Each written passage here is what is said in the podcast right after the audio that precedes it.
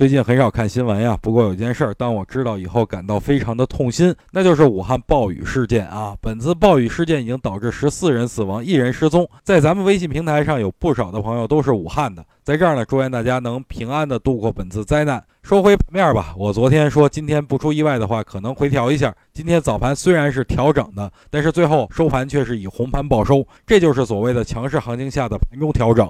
通过这一点呢，就能说明目前市场做多意愿明显。我觉得再等两千八百三十点可能很难等到啊。有句话说得好啊，计划永远赶不上变化，所以咱们要改变一下操作策略。现在最好的策略呢，就是当指数回调到五日均线啊，可以先建仓百分之二十；当指数再回调到两千九百点呢，再买百分之四十。